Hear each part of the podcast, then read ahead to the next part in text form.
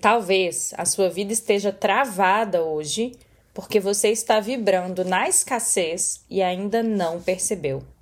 Nesse episódio de hoje, eu vou te mostrar que dentro de você existem duas frequências: a escassez e a abundância.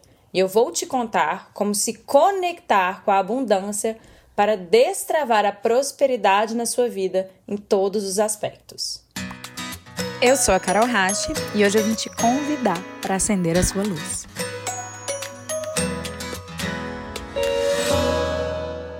Primeira coisa que eu queria que você fizesse é que você imaginasse a escassez e a abundância como duas frequências dentro de você. Como se fossem frequências de rádio mesmo, e existisse aí dentro de você uma chavinha que você pode virar para um lado ou para o outro. Ou seja, você pode escolher conectar frequência da escassez ou frequência da abundância. Mas você não pode, nunca, em hipótese alguma, se conectar simultaneamente às duas. Então, sempre você vai estar com a sua chavinha virada para uma dessas duas frequências. E aí, a gente vai iniciar essa conversa de hoje com um exercício prático. Eu queria que você, com bastante honestidade, começasse agora a se perguntar, a se investigar e a perceber em qual dessas duas frequências você passa a maior parte do seu tempo? Na maior parte do tempo, a sua chavinha interna está virada para qual lado? Da escassez ou da abundância? Talvez você ainda não tenha se feito essa pergunta, então é natural que você não tenha essa resposta pronta. Talvez você não tenha muita clareza: será que eu vibro mais na escassez ou na abundância? Então eu vou te ajudar a perceber isso. Imagine que você está no supermercado, tá? E aí você tá ali em frente à prateleira de sabonetes. Existe ali um sabonete muito cheiroso. Talvez ele é importado e por isso ele é mais caro. Ele tem uma embalagem linda. E ele tem exatamente aquele óleo essencial, especialíssimo, que te ajuda a relaxar antes de dormir. Ele é o sabonete perfeito para você. Mas ele é bem mais caro do que aquele outro sabonete simplinho, baratinho, daquela marca conhecida, nacional mesmo, que não tem lá tantos ativos, que não é assim tão especial, que não tem aquele óleo essencial que te ajuda a relaxar, mas que é um sabonete básico e mais barato. De frente para essa prateleira, sentindo profundo desejo pelo sabonete especialíssimo, qual é a sua atitude? Vamos pensar agora que esse sabonete muito especial, ele é mais caro que o outro, mas você consegue, você tem condições de comprar os dois. Para onde a sua mente vai? Para um lugar de, ai que bom que eu posso me dar o direito, que bom que eu tenho condições de escolher esse sabonete que está vibrando aqui em mim, que tem um desejo pulsando por ele. Ou você fala, não, eu tenho condições de comprar o sabonete especial, mas poxa, esse aqui é mais barato. Então é mais vantajoso para mim economizar aqui 5, 10 reais e ir para o sabonete mais barato. Não precisa ser sabonete, tá, gente? Eu quero que você pare e, com honestidade, se imagine nessa circunstância para que você possa perceber se a sua chavinha, na maior parte do tempo, está virada para o lado da abundância ou se você opera no modo da escassez. Esse exercício fica fácil quando feito com sabonete, porque a gente vai imaginar que um sabonete especialíssimo e muitíssimo caro não é algo tão caro quanto uma Ferrari, né? Então, a gente consegue com facilidade imaginar que diante dessas duas opções, a gente pode estar vibrando em profundo desejo por aquele item mais especial e ele pode até caber no nosso orçamento e no nosso bolso, mas muitas vezes a gente opta pelo item que a gente nem está desejando porque ele é mais simples, ele é mais barato e ele traz pra gente uma sensação de vantagem. Ah, estou economizando, olha que bom.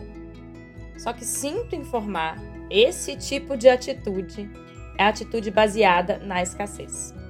A escassez, gente, é uma postura, é um pensamento de que falta alguma coisa pra gente, ou um medo de que possa faltar.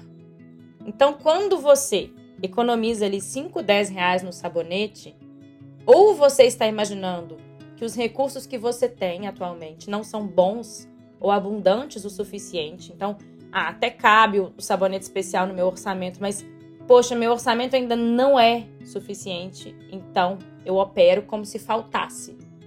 E aí eu escolho o sabonete mais barato. Ou eu tenho medo de que amanhã possa faltar. Então, por esse medo, eu escolho o sabonete mais barato. A escassez, ela é uma postura que nasce no medo. Medo de perder, medo de que a gente não receba tudo que a gente precisa para realizar aquela vida que a gente internamente deseja ter. E o problema da escassez, o problema quando a nossa chavinha interna está virada para a escassez, é que o nosso foco fica sempre na falta. E todas as vezes que o nosso foco está em alguma coisa, a nossa energia acompanha. Existe até um outro episódio aqui do podcast que fala sobre isso, que a energia acompanha o foco. Se você ainda não escutou esse episódio, eu sugiro que você o faça. Então, quando eu foco na falta, a minha energia ela vai na direção da falta. E aí, o que é que eu estou comunicando para o universo? O que tipo de frequência eu estou transbordando para a natureza, para a sabedoria maior, para a vida? A energia da falta. E a verdade, gente, é que o que a gente transborda, a gente multiplica. Então, se eu transbordo falta, eu multiplico a sensação de falta. Existem pessoas que têm muitos recursos, muita prosperidade e que ainda assim vibram na escassez. E talvez para sempre vibrarão na escassez. Porque a escassez, ela é uma postura.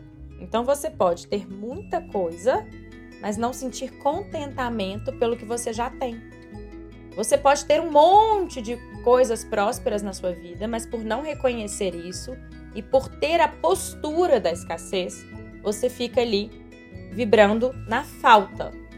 E aí você transborda a falta e aí você vai interpretar a vida de maneira que pareça mesmo que está sempre faltando alguma coisa. Além disso, você não acredita nessa parte metafísica de que você o que você transborda você multiplica? Para para pensar comigo só neurologicamente, que ainda que isso não seja uma verdade, mas é, mas ainda que você não acredite nisso, se você está vibrando na falta, se a sua mente tem foco na falta, tudo o que acontecer em volta de você, você pode ganhar, sei lá, na Mega Sena. Ah, mas você ganhou junto com alguém. Então faltou 50 milhões. Você ganhou 50 milhões, mas você fica pensando naqueles 50 que a outra pessoa ganhou. O seu pensamento vai estar sempre naquilo que você ainda não conquistou. E talvez você foque também no que os outros estão conquistando, porque a escassez ela é um gatilho muito grande para o pensamento de inveja. Quando a gente tem a postura da escassez, a gente entende que os recursos do mundo são limitados. Então, ah, ontem mesmo eu estava conversando com uma amiga, ela falou: "Ah, mas já acabaram os homens interessantes do mundo". Pensa bem, gente. Olha o pensamento de escassez. Então, talvez em algum momento da vida dela ela possa olhar para um casamento bem-sucedido, para uma outra amiga que tem um cara legal e falar: "Nossa, eu invejo isso, porque eu não me sinto capaz de ter isso. Afinal de contas, na minha mente, homens bacanas são um recurso muito limitado e que, inclusive, já acabaram. Então, ela vai começar a interpretar a vida dela dessa forma. Além de transbordar e multiplicar essa sensação de falta, tudo que acontecer em volta dela, ela vai interpretar de forma a fazer valer essa crença que ela tem de que não existem mais homens legais no mundo. Então, a postura de escassez, ela gera um ciclo, uma profecia autorrealizante. Se eu imagino que o mundo não é próspero, se eu imagino que a vida não é por si só abundante, eu vou imaginar que todos os recursos, desde pessoas até dinheiro, até saúde, são coisas limitadas. Então, quando eu vejo meu coleguinha próspero, quando eu vejo meu coleguinha com uma vida abundante, eu entendo que ele está tirando uma parte minha. É como se existisse um bolo, inclusive existe outro podcast sobre isso, um episódio muito bacana que chama A Felicidade Não é um Bolo. Uma mente escassa percebe a felicidade como se fosse um bolo. E um bolo, sei lá, de 12, 18 fatias. O que significa que, se o coleguinha está comendo a fatia dele, ou se ele está comendo três fatias, ele está tirando de outra pessoa. Afinal, a felicidade, se a gente percebe ela enquanto bolo e recurso limitado, só existem 18 fatias. Então, quando eu vejo alguém muito feliz, eu falo, nossa, a pessoa está tirando a felicidade de alguém. Quando eu vejo alguém muito próspero financeiramente, eu falo, nossa, a pessoa está tirando dinheiro de alguém. Quando eu vejo alguém que tem um casamento legal, prosperidade financeira, saúde legal, uma carreira profissional legal, eu falo, nossa, essa pessoa tá feliz demais. E eu tô aqui com menos que ela, tá tirando um pedaço de mim. Então é muito fácil que a postura da escassez patrocine pensamentos de inveja. E quando isso acontecer, a gente não pode se julgar. A gente precisa falar, putz, a minha chavinha interna está virada para o lado da escassez. Como é que eu giro essa chavinha para que eu possa, a partir de agora, sem me julgar pelo passado, mas a partir de agora, construir uma nova postura. Porque se a escassez é uma postura, gente, a abundância também é. E essa postura da abundância, ela pode começar hoje, aqui, agora, escutando esse podcast, com um exercício muito simples. Você precisa se acostumar a agradecer e a sentir contentamento por aquilo que a vida já te deu. Eu sei que pode parecer piegas e eu sei que essa história da gratidão, nos últimos tempos, ficou até um pouco banalizada. Mas presta atenção nisso que eu vou te falar. A gratidão é como se você estivesse mandando para a vida, para o universo, para Deus, não sei qual é a sua crença, mas é como se você estivesse mandando para a vida o seguinte sinal: Olha só, tudo isso de bom que você já me mandou, eu aprecio muito. Pode mandar mais. Quando você começa a praticar e a sentir gratidão, o que é a gratidão? Ela é simples. É você sentir contentamento por todas as coisas magníficas que a vida já te trouxe. Sei lá, seu filho, sua saúde, a sua família, os seus amigos, as experiências que você já viveu, viagens, pode ser até dinheiro, por que não, né? Então você começa a sentir contentamento pelo que você já conquistou, pelo que a vida já te trouxe, e assim você começa a transbordar para a vida uma mensagem de isso aqui tá muito bom, pode mandar mais. Gente, o, tudo que a gente transborda, tudo que a gente transborda, a gente multiplica. Então, quando eu mando para a vida um sinal de que tá muito bom, ela vai multiplicar e vai me dar mais motivos para que eu sinta que está muito bom. Na verdade, escassez e abundância são frequências vibratórias, literalmente, dentro da gente. Eu não sei se vocês sabem, mas os nossos pensamentos eles são frequências. A gente não precisa ir muito longe, nem para um lado metafísico, nem espiritual, para poder conversar sobre isso, porque o pensamento por si só, ele é uma frequência. Então vamos imaginar a escassez e a abundância como duas frequências diferentes de pensamento, duas qualidades diferentes de pensamento. Só que a abundância é uma postura, e ela precisa de um pouco mais do que pensamentos qualificados de gratidão. Porque a gratidão não tem validade nenhuma quando é somente pensada. Você pode parar agora e falar: Ah, eu me sinto grato, obrigada, fazer uma lista de gratidão, mas você pode por dentro estar sentindo escassez.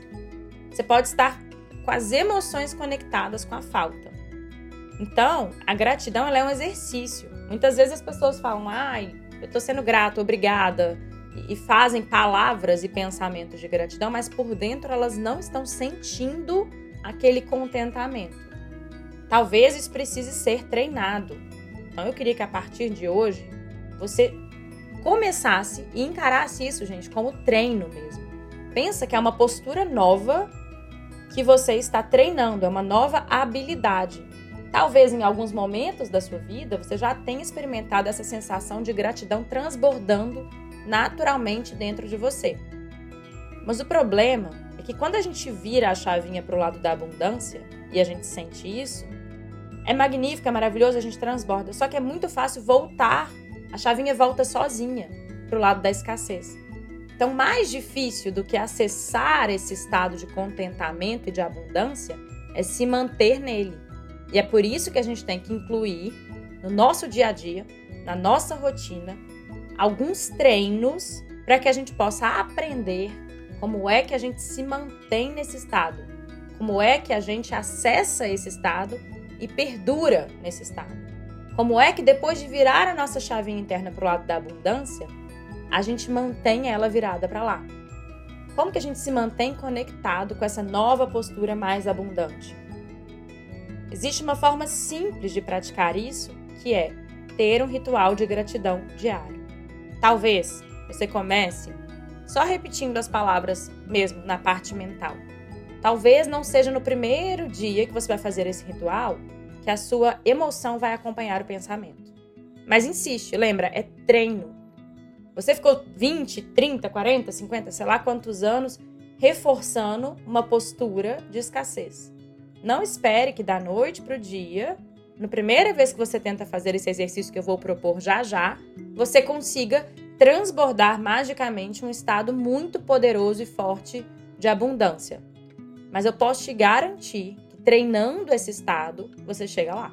Isso aqui que eu vou passar para você, gente, isso aqui é ouro, tá? Então vamos lá. São quatro passos para que você aprenda a treinar a sua mente a ficar conectada com o estado de abundância. Primeiro passo eu já falei, que é a gente se habituar ao ritual de gratidão. Então, todos os dias antes de se deitar, você vai agradecer. Você vai usar três motivos de gratidão, tá? Você vai agradecer a você mesmo por algo de bom que você fez por você, algo que te, te fez dar alguns passos na direção de ser uma pessoa melhor, na direção de purificar as suas intenções e o seu coração.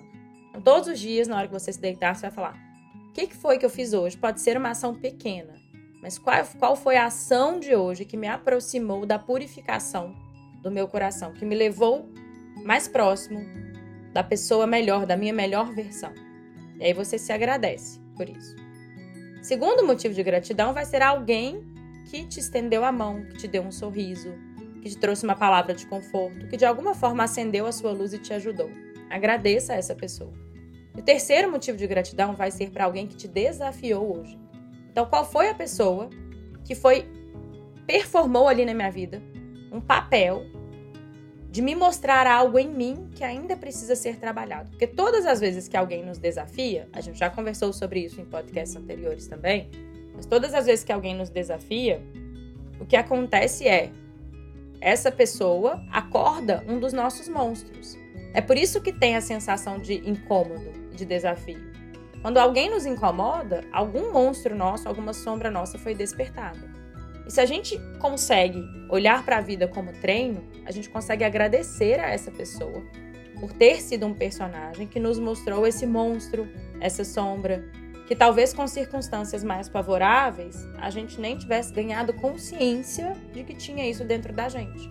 Então, quem desperta a sua raiva, o seu vitimismo, a sua impaciência, a sua mágoa, a sua tristeza, talvez seja ali um personagem estrategicamente posicionado pela vida para poder te mostrar: olha, essa parte em você ainda precisa de lapidação. Então, a gratidão ela vai vir acompanhada de três agradecimentos a você mesmo, a alguém que fez algo de positivo por você e a alguém que te desafiou. E a minha sugestão é que todos os dias, antes de se deitar, você passe mentalmente por esses três pontos e comece a treinar aí dentro a habilidade da gratidão e do contentamento. Combinado? Segundo passo é a visualização. Eu vou te pedir para todos os dias começar a visualizar a vida que você quer ter que é que você quer para o seu relacionamento? O que é que você quer para sua carreira? O que é que você quer para sua saúde? Aonde você quer morar? Como é essa casa? Com a maior riqueza de detalhes possível. Eu vou te pedir para não limitar essa visualização, porque às vezes quando a gente vai visualizar a vida que a gente quer, aí a gente fala assim: "Nossa, mas isso aqui não é possível. Não, eu tô indo longe demais. Não, isso aqui eu nunca vou ter. Não consigo ter esse trabalho, não me sinto capaz de performar isso aqui.